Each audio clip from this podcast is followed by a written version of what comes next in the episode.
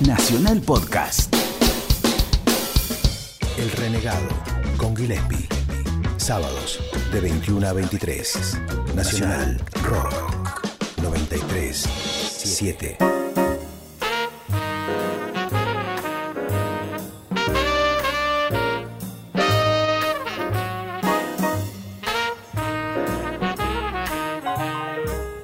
Bien amigos del Renegado y una visita muy especial, pianista, que tuvo la inteligencia de irse, o no sé, a, a probar suerte a Estados Unidos y a otros lugares. Exacto. Eh, y ahora lo tenemos aquí presentando un nuevo material que ya le vamos a comentar acerca de las fechas. Es Darío Buente. ¿Cómo va? Muy, muy bien. Eh, gracias por tenerme en tu programa. Es un placer. Eh, bien, visitando mi ciudad natal. Sí. Después de años, realmente. Sí. Sí, muy mal. Me porto mal. Sí, sí. Tengo que cambiar esto de venir tanto. Me gustaría, eh, como un psicólogo, meterme en ese punto de inflexión donde uno toma la decisión de ir a probar suerte a algún lado o a estudiar a algún lado, sabiendo también que Buenos Aires es una ciudad tan grosa y que tiene posibilidades también de estudiar y de tocar. Pero ¿qué cosas pasaban por tu cabeza Bueno, en aquel momento? Total. eh, bueno, yo me fui de la Argentina a temprana edad. O sea, me, me- me sacaron, me llevaron. No, yo me salí, me fui, sí, no, no, no. Ahí no me pongo el crédito, ¿no? Eh, la- no, me fui a los 11 años, de chiquito, a, a España, a Madrid. Por tus viejos. Por mis viejos, exactamente. Claro. Eh, Si no, mi papá, viste, tipo exacto. Messi. No, me fui solo, te- me fui solo, me fui solo. No, no, no. Eh, me fui con mi familia, mi papá era español, que, que- criado en la Argentina, emigrante, lo típico de los años 40. Eh, entonces, bueno, eh, me fui, nos fuimos para, para Madrid, realmente. Eh, entonces, a los 11 o años tendría, y estuve allá hasta los 18. Mi carrera musical la empecé en Madrid, realmente. Eso fue. Entonces, eh, allá estaba. ¿Ya tocabas? Bueno, no, eh, mira, yo quería tocar el, el piano. Me acuerdo que, bueno, yo soy de, de- de- de Barrio Norte, vivía allá, allá, mi familia vivía allá, y había, no me acuerdo la calle exacta, pero cerca de mi casa había eh, una casa de música, de instrumentos musicales, obviamente. Entonces, pasó, cuando venía al colegio y me, me iba caminando, pasaba por la casa de música y había órganos, ¿no? Ese tipo, esos órganos. de- Claro, me Ah, imagino, estos te- farfisa. Eso, farfisa, eso me salía la palabra. Eso, Esos que todas órganos teclitas también así. hogareños. tipo- Exacto, así que venían con ritmos, ¿no? Que ponía samba, tango, Sí. ese, los botoncitos, ¿viste? Rock 1, rock 2, rock 3. Eh, entonces yo decía, mamá, mamá, comprame un órgano, comprame un teclado, comprame un órgano. Y bueno, y sí, nene, ¿y no querés un chupetín mejor? ¿Viste? La onda, que valían carísimos en esa época, obviamente. Entonces fue como que nunca realmente se materializó lo de comprar un instrumento. Yo quería tocar el piano de- o los teclados me atraían desde chiquito. Entonces, cuando ya estaba en, en Madrid, eh, bueno, las cosas fueron un poco a más y vivíamos en un barrio que se llama Carabanchel. Bueno, no sé, que era un barrio humilde en esa época y tenía y me hice muy amigo de, tal, tal, eh, de David Amaya, el guitarrista que flamenco, que vivió acá muchos años también, Ajá. que le hicieron un documental sobre su vida de, de, de radio y televisión española que se llama Los Gitanos de Buenos Aires. Ah, mira vos. Esto es una Ah, que el tocó tipo con Diego. Sí, acá también no sé si. eh, entonces, bueno, nada, nos hicimos amiguitos de barrio. Éramos del barrio, que era el mismo barrio que estaba Diego El Cigala, el cantante de flamenco. Sí, Eh, claro, lo conozco a Diego. Obvio, bueno, yo me crié con él, más o menos. Qué Casi. maravilla. Sí, sí, sí. Entonces ahí fue Un también. fue- atorrante muy importante. eh, considerado, considerable. la verdad, eh, entonces, eh, ahí fue mi introducción a la música un poco, que ellos tenían, tenían una, David tenía una banda de rock. Antes de tocar, él, eh, eh, antes de, su madre era la Tati, es la Tati, que es una de las bailarinas más importantes de flamenco, eh, hasta el- hoy en día. Eh, bueno, nada, eh, entonces ahí empecé, él tenía una banda de rock y yo empecé escuchando Deep Purple, Rainbow, White Snake, eh, esa onda, entonces, entonces eh, hacía falta un tecladista, no había, entonces ahí le dije a, mi familia, comprame un teclado, bueno, me compraron un Korg cuando salió el MIDI, que era el primer teclado que tenía Sí, el MIDI, el, Korg- Korg Poly 61. No sé si te no, Después había el Poli 800. el Poli 800, era el mismo. Yo, Claro. eh, yo me fui Medio a la casa chiquito, de música que tenía cuatro octavas Claro. y el 61 tenía cinco. Entonces, como, como yo quería empezar a tocar piano, me dijeron, bueno, comprate el 61, tiene cinco octavas, no como el piano tiene siete, pero bueno, por ahí es mejor para empezar. Y ahí Lo empecé. usaba todo el mundo ese aparato. Total, ¿Te acordás? total, Eh, sí, el- funcionaba el- muy el bien. Polo 800 era mortal. eh, y después, y a los dos meses, me acuerdo, bueno, me lo compré, empecé a tomar clases privadas en una escuela ahí. Y a los dos meses hice mi primer concierto. Me aprendí todo el repertorio, parte de las canciones de Deep Purple, de Van Halen, Jump, tum, pa, pa, pa. La canción Jump, ese fue lo, lo primero que aprendí en el teclado. Una de las cosas. Y Sí, a los dos meses hice mi primer concierto en directo con la banda de mi hermano, que también es cantante, más grande que yo, y estaba cantante de rock. Y no sé, alguna gente puede conocer la banda Saratoga de España.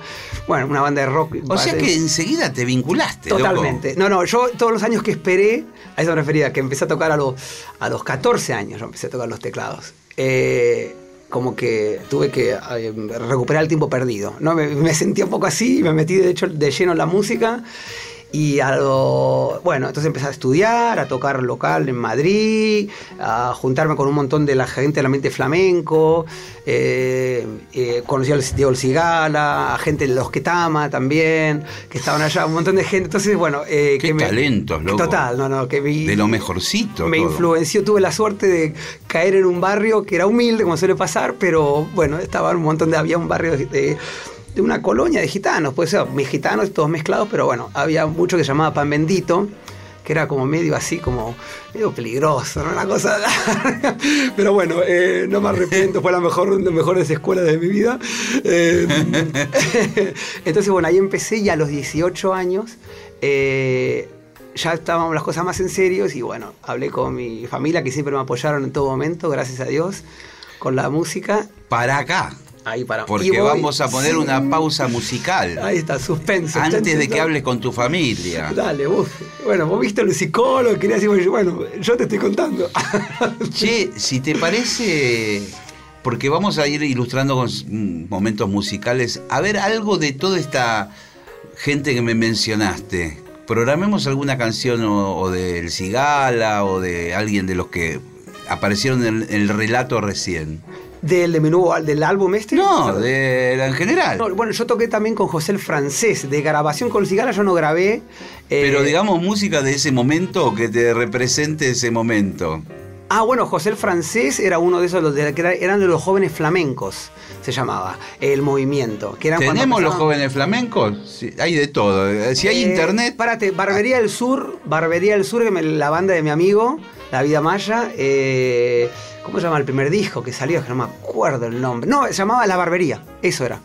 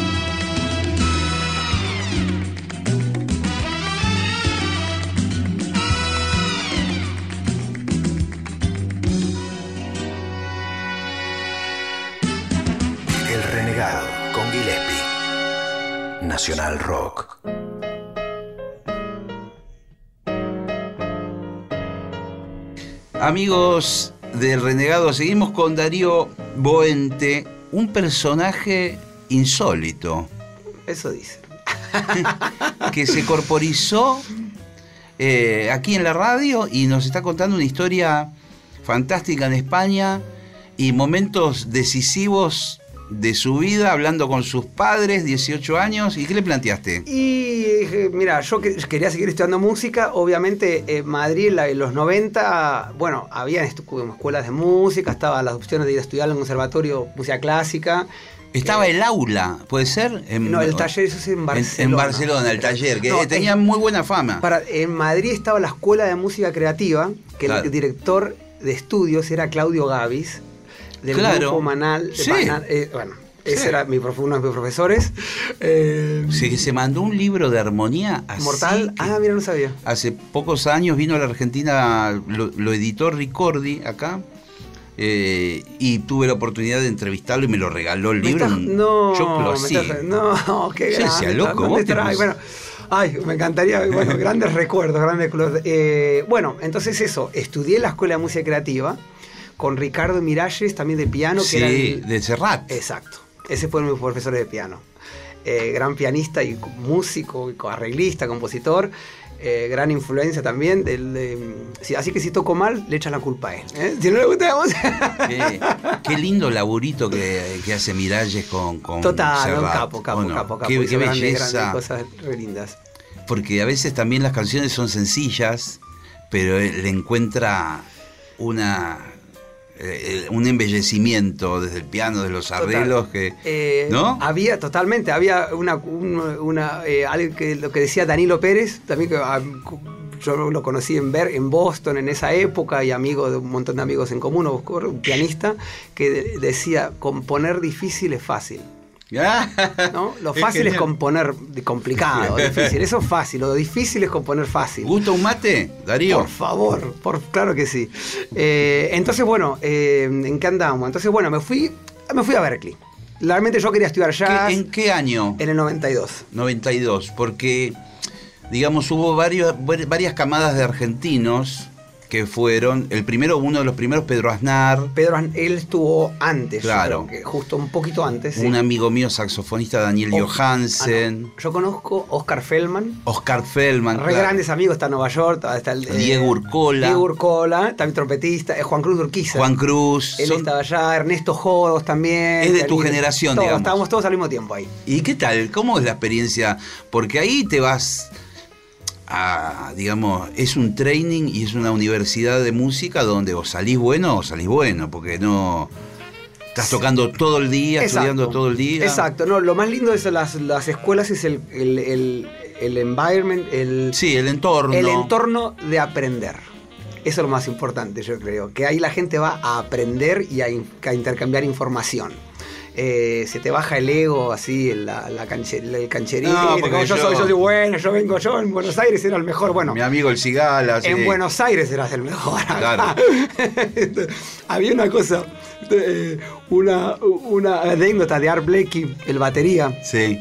eh, que, le- que entonces está de gira por Norteamérica. eh, mi amigo, bueno, eh, entonces él le pregunta, entonces está viendo un concierto en un lugar en Norteamérica, en el campo, ponele, ¿no? Entonces, el presentador dice, bueno, y aquí tenemos algunos de los mejores músicos.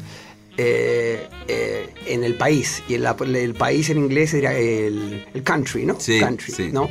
Eh, y también country es campo, ¿no? Claro. También, entonces dice, pero entonces dice el tipo, lo mejor los músicos del país. Y Arble, que así está la audiencia, le dice al de al lado, sí, serán los mejores del país, del, del country. Pero cuando vienen a la ciudad, no son nadie. When they come to the city, when they come to New York, no son nadie. Bueno, un poco lo mismo, ¿no? Entonces, cuando uno va allá es como que, wow, ¿no? Porque vienen toda la gente mejores del mundo. Bueno, Pedro Aznar se fue a Berkeley, ¿no? Por ejemplo. O sea, él era un músico ya consagrado, súper... Loco, eh, o sea, tenía Cerú Girán, eh, llenaban estadios. Y fue allá aprender casi desde cero, ¿no? No te digo No desde de cero, pero... No, no, no creo que sea. Es aprender otras cosas que a lo mejor estar expuesto a otras informaciones o culturas que acá no, o acá o en cualquier otra parte del mundo, inclusive dentro de Norteamérica, no nos puede estar expuesto, ¿no? Un lugar tan chiquito con tanta congregación de músicos de todo el planeta. Claro, porque además es eso, ¿no? Hay brasileros, chinos, japoneses. Se arma lo una- que vos quieras, unas eh, mezclas. que país quieras, sí, sí, ahí están todos. Che, vamos a, empe- a empezar a, a recorrer tu disco, eh, Darío, y bueno, ya te lo dejo a vos para que programes algún tema. Sí, bueno, eh, empezamos con Blues for Joe. Dale. Está dedicado a Big Joe Turner, porque bajista que yo toqué con él durante cuatro, tres años en Inglaterra y por toda Europa. ¿Y por qué Joe? Pues se llama Joe Turner, el Ah, nombre de él, y ah. el bajista falleció hace unos años, Ah. el bajista de B.B. King durante 14 años. ¿En serio? Albert King, Little Middleton y un montón de gente. Una de las leyendas del blues. Qué grande, Eh, loco. Después, si querés, te cuento un poco. Dale, vamos.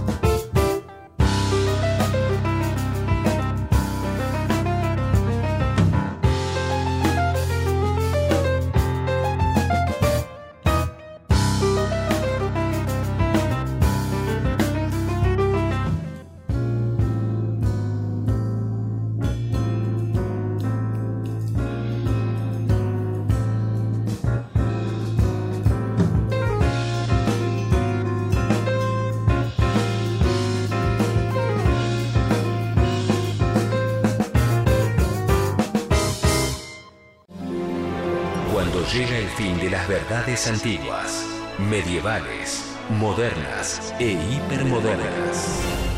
El renegado. Nacional Rock 93 7.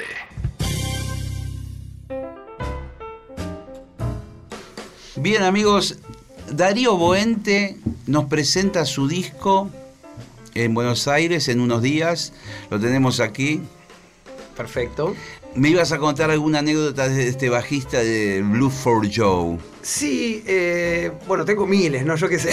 pero bueno, eh, no. Pero sí, él, eh, gran. Yo realmente tocaba blues, obviamente venía. Bueno, hago dos años en Berkeley.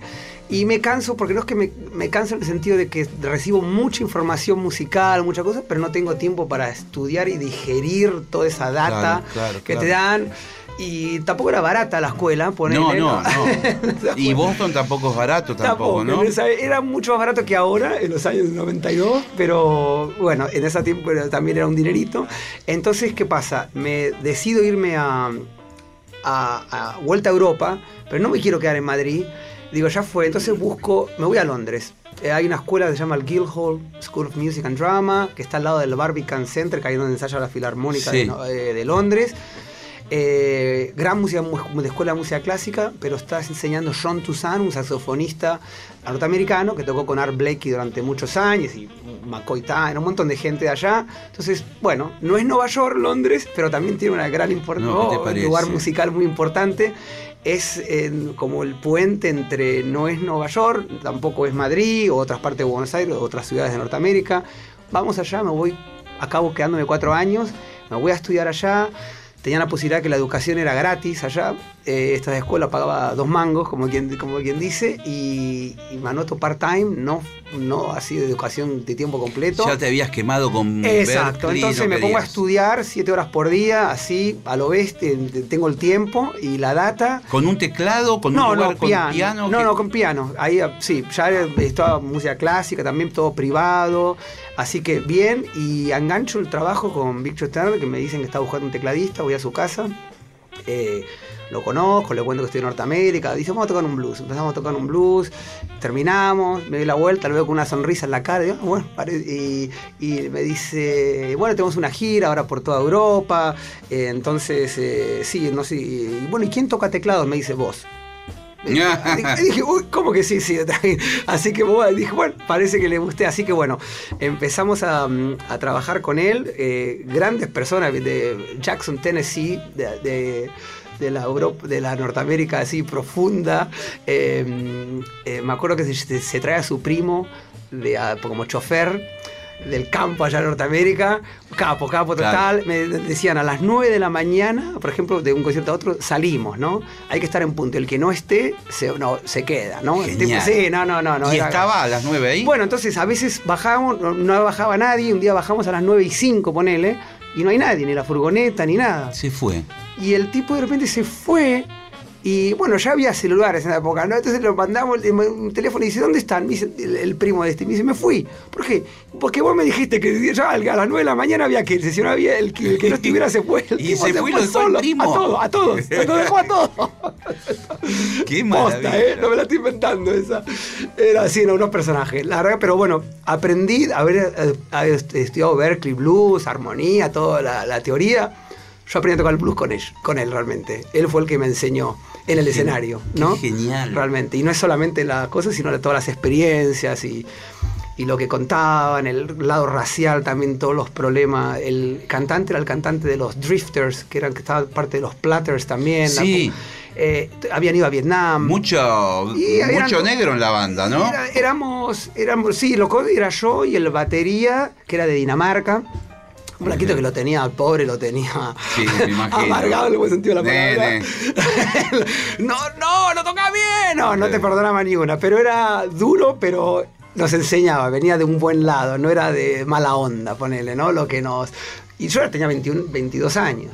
No sé. Y eso fue como la. Ese fue el máster de tu carrera universitaria, por Exacto, así. me acuerdo que tocamos Ahí con, te recibiste. loco. Tocamos con B.B. King en el Royal Albert Hall en Londres. Eh, abrimos para él y tocamos un par de temas juntos con él también. Él se unió a nuestra banda. Al final Mamita. tocamos juntos. O sea, grande. Tengo una foto que me saqué con él que nos estábamos matando de risa, así. No era digital, la perdí. Me mudé no la, no, la, no la encontré más, me muero. Pero bueno. Quedó en tu memoria. Quedó en mi memoria, eso es lo que importa. Che, Darío, vamos a escuchar otro tema y después nos metemos un poco en tu carrera solista. Dale, Blues for Joe, ahí va. De- ya lo propusimos, Blue for Show. Esa. Ahora vamos a poner otro. Dale, vamos, vamos, vamos. ¿Cuál? Perdón. ¿Qué ponemos? Eh, ¿Qué ponemos? Eh, Blue for Lime- Show. Limelight. No, no, otra vez, viste, pobre John. Limelight. cada cinco minutos, el día de la marmota, ponemos el mismo tema todo el tiempo. Limelight, Laila, vamos con. Limelight.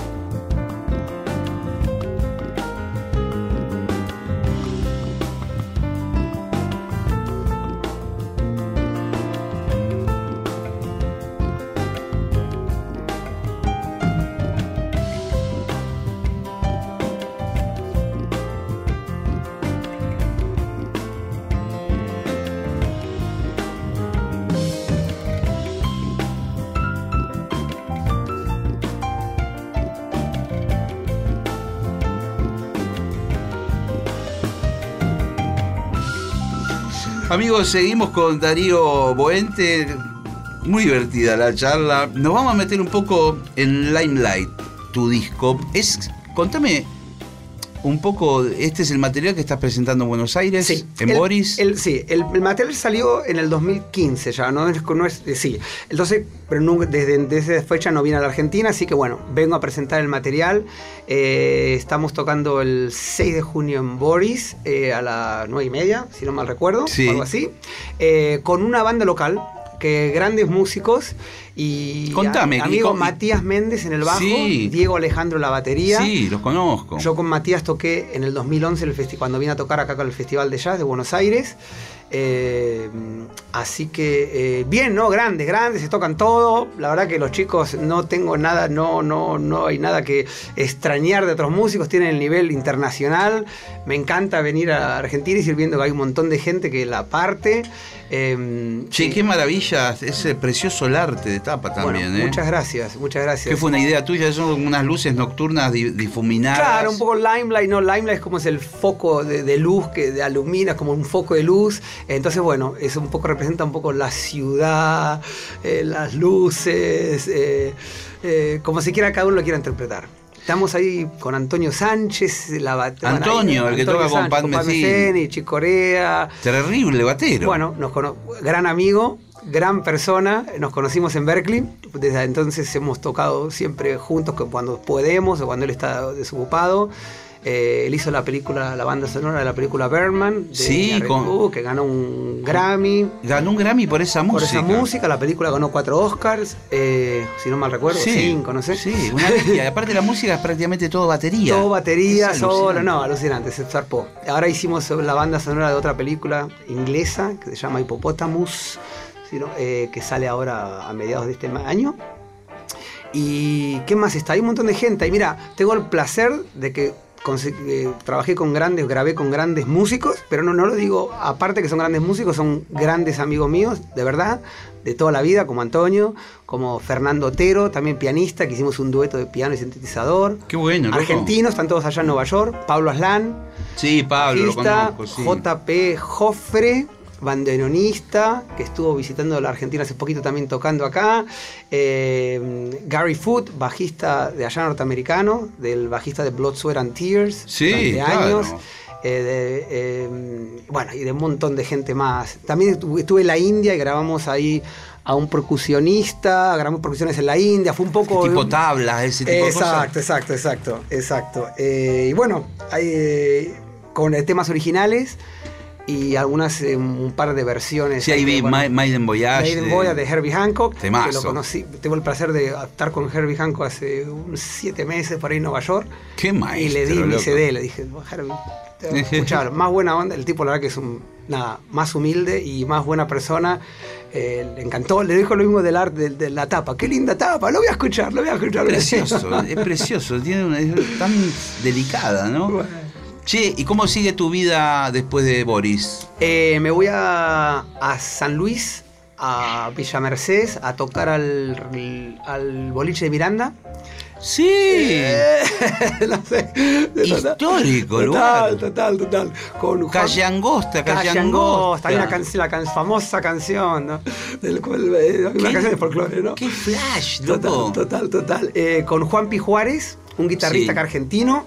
Eh, eh, hacemos unos duetos y con gente, invitados locales de allá, eh, músicos, y después me voy a San Juan el 11, ¿no? el 11 de junio a tocar al auditorio Juan Victoria, que ahí estoy haciendo piano solo y con a dueto de piano con Tito Oliva también, otro pianista. Qué grande, loco. Que me encanta tocar a dueto. Es decir, que te quedas un tiempo acá en Argentina jangueando jangueando, la familia, tomando unos mates, como estamos haciendo ahora. Eh, y después que re- retornás allá. ¿Estás viviendo allá? 18 años ya llegó a Nueva York, sí. Eh, retorno allá a la. Bueno, a, a seguir haciendo lo mismo realmente. Ahora llego, estoy tocando el, el 17 de junio en el Standard Hotel en Nueva York. con mi trío, eh, con Harvey S., el bajista que tocó durante años con Stan Getz. Y bueno, es que allá en Nueva York realmente eh, Sí. músicos sobran. Sí. Sí, pero hay que tocar con, esa música.